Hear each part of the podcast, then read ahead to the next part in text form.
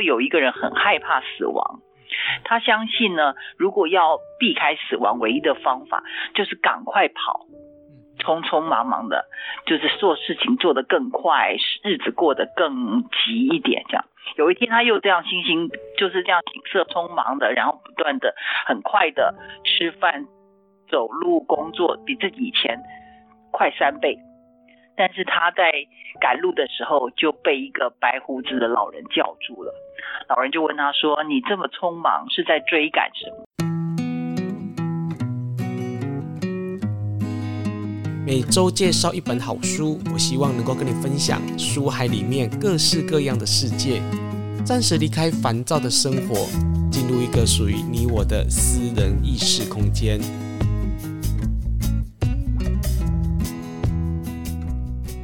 好，我是雨色。你今天看过一本好书了吗？死亡是每一个人都必须经历与面对的生命的课题，尤其是在面对另外一半家人的离世的时候，我们的生命又该何去何从呢？在这一集的节目当中，我们再一次的邀请到资深完形智商心理师曹宗伟曹老师来到我们的节目当中，跟大家来分享存在主义心理治疗大师欧亚龙在今年最新的著作。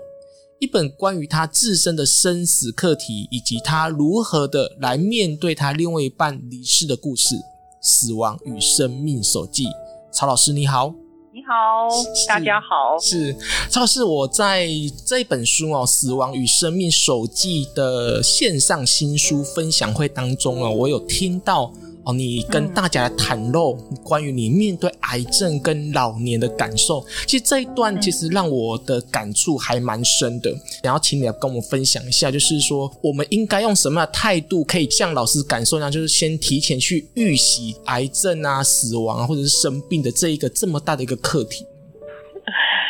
是，这真的是一个很大的课题，而且说真的，哎，什么时候会发生，你永远不知道。就现在想起来，我觉得还蛮庆幸自己在那时候是五十多岁嘛，五十一二二三岁，在那个时候就是面对癌症，因为那时候我其实开始进入中年的后期，所以我觉得我先有一个，因为我们面对老年真的是一件蛮遥远的事情。我们小时候都觉得哇，四十几岁好老了，可是我们其实很难去想象自己有一天。四十几、五十几、六十几、七十几这样子的一个状态，可是我是先面对癌症，那就是那个当时发现的状况其实也算是有点严重，所以呃，怎么讲呢？你就被迫的需要去面对你可能会死这件事情。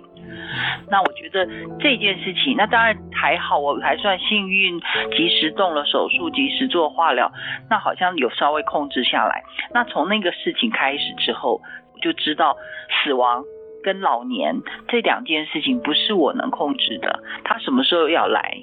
或是什么时候显现出他的状态。老年当然是慢慢慢慢发生的，但是你什么时候开始感觉到老迈？好，这个部分有时候会突然发现，哎呦，我怎么好像常常忘记事情了？哇，我这个东西已经拿不起、提不起来了。哎，我不能弯腰了，我不能蹲下去了。我觉得这些逐渐老化的事情也可能会突然发生。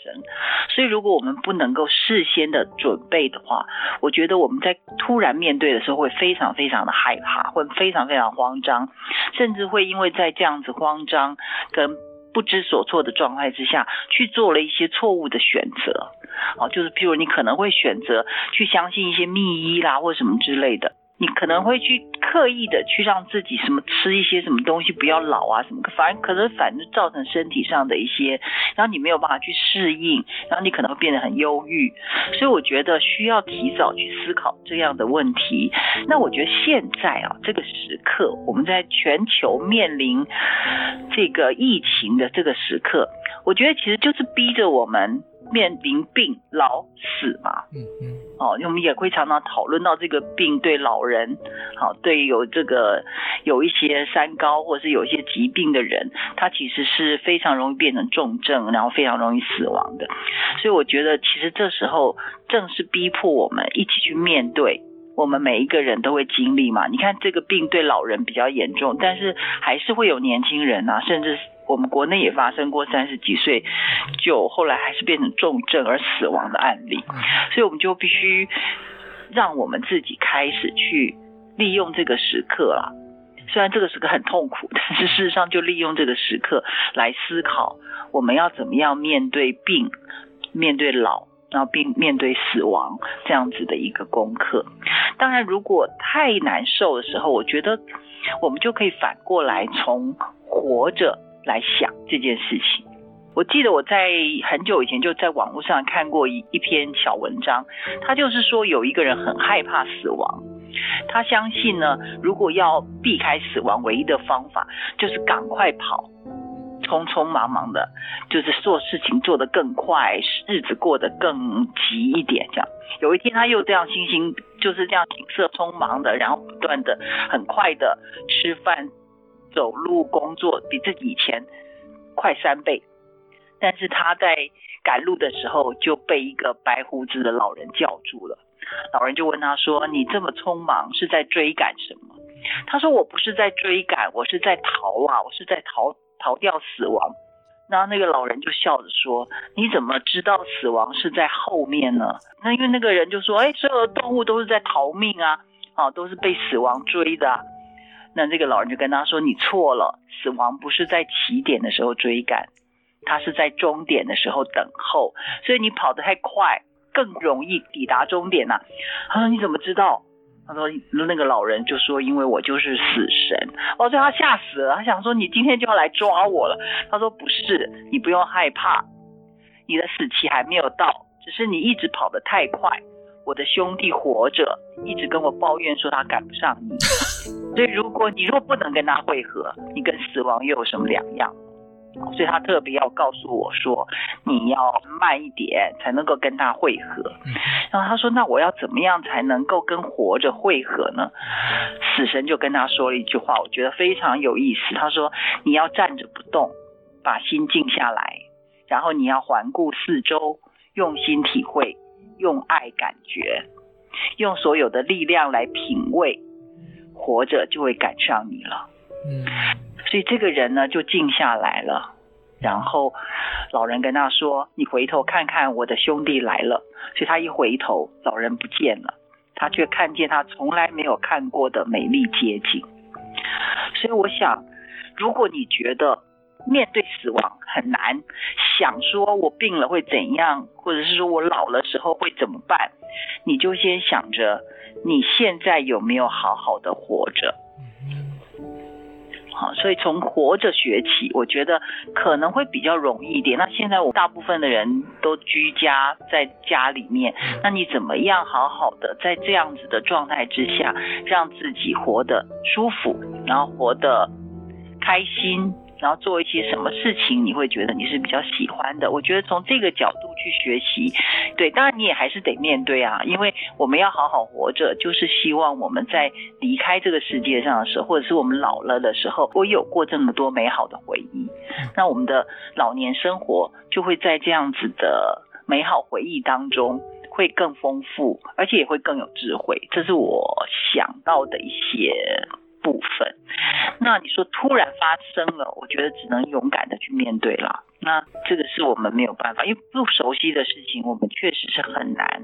要熟悉它，就是要好好的去练习，要常常思考。但思考不是说要怕它，而是去想它。嗯，如果面对它的时候会发生，会怎么办？那我要现在要做做些什么，到时候才不会太痛苦。我觉得这都是我们可以去思考的部分。每个人又不太一样，嗯。老师，你刚好提到那个那则故事哦，让我想到一个、嗯、一个论点呢，就是我们都知道孔子有说过一句话，就是“未知生焉知死”嘛，就是这个死的部分他，他他没有这么的去谈论，但是他只叫我们要好好的活在，就是然后儒家精神嘛，就是要把那个伦理生活过得很好。嗯嗯嗯、那我们在读咨商啊生死的时候呢，当我们在面对死亡这个课题的时候呢，它是个忌讳。那我记得我们老师当时有跟我们说过一句话，就是如果你不去面对死亡的这个课题，其实有时候你会不知道生命的意义到底是什么。我觉得它是完全不同的面向，然后就孔子的论点跟我们读智商论点是完全不一样的。那老师，那你怎么去看待这两个的观点呢？其实我觉得怎么讲呢？就是你如果没有想到你死的时候会是怎样的话，你在活着的时候其实很难。就你要活什么？我记得我在那个新书发表会的时候也有说那件事情，就是那个丹佐华盛顿，他有一次在在费城吧的费城大学演讲的时候，给毕业生，他有说到。他说：“如果你们现在不把自己的各种特质、能力、潜能好好的发挥出来，那你到死的时候，就有可能你快要死的时候，这些都像鬼魂一样的围绕在你的身边，然后跟你哭诉，说你为什么没有让我们活出来？那现在你就要死了，那我们就得跟着你一起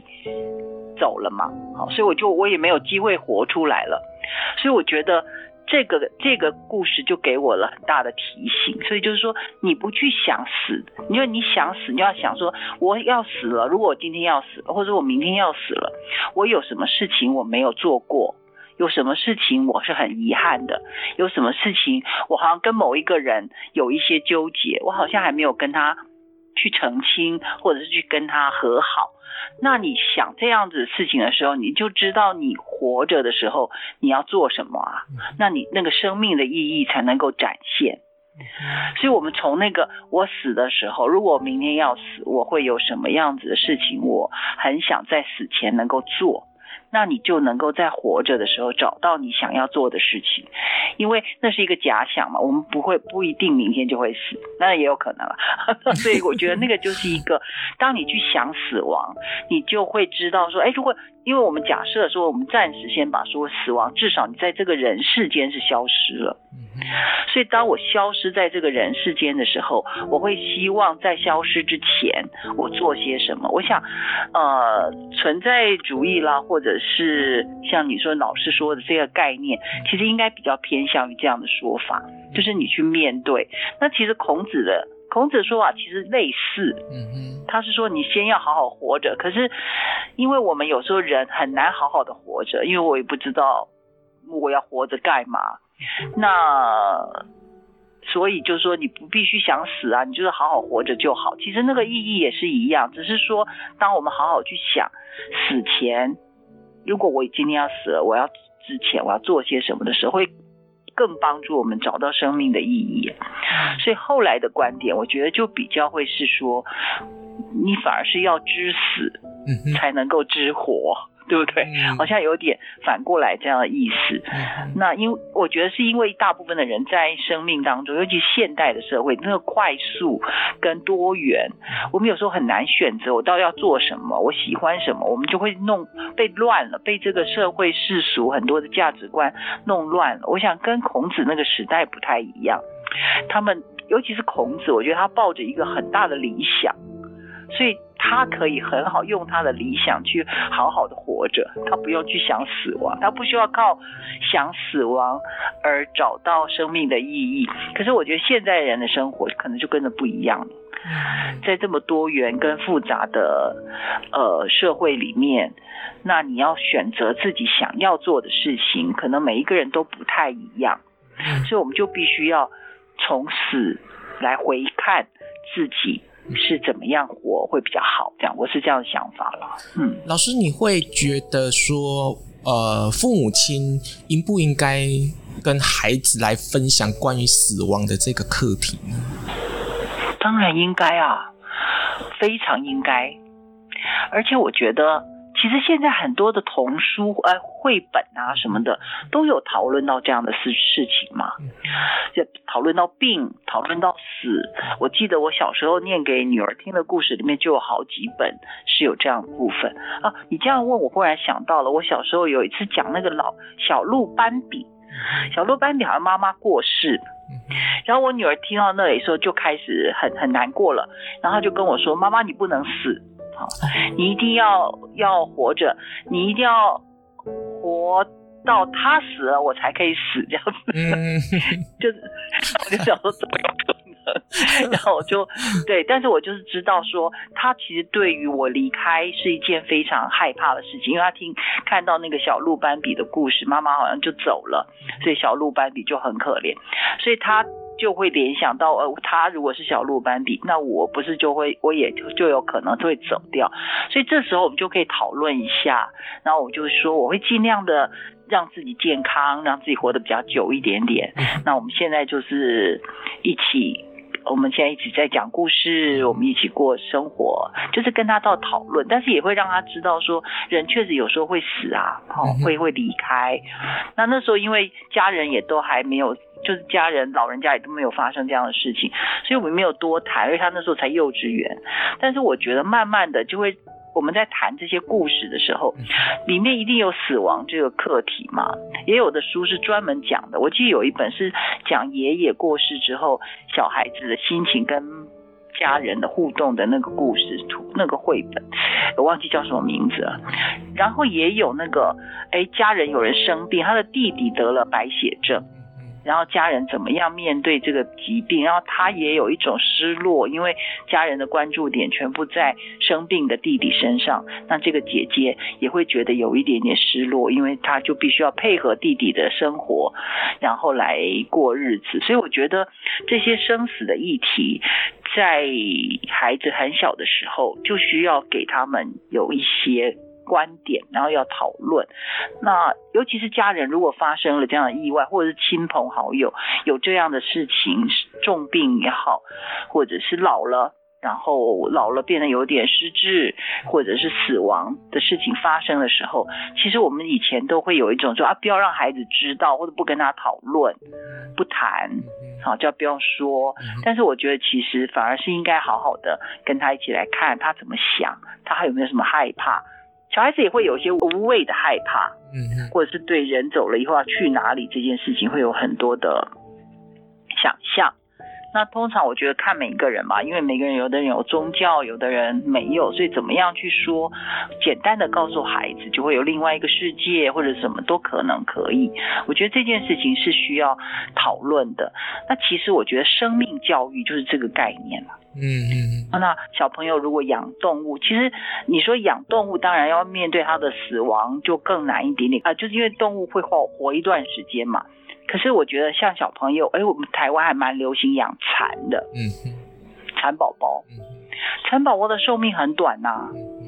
那这个也是，它后来也还是，你看它会结解成蛹，然后就会吐丝，或者是小朋友会养到这样的状态嘛，所以你就会让他看到生命有这样的一个历程，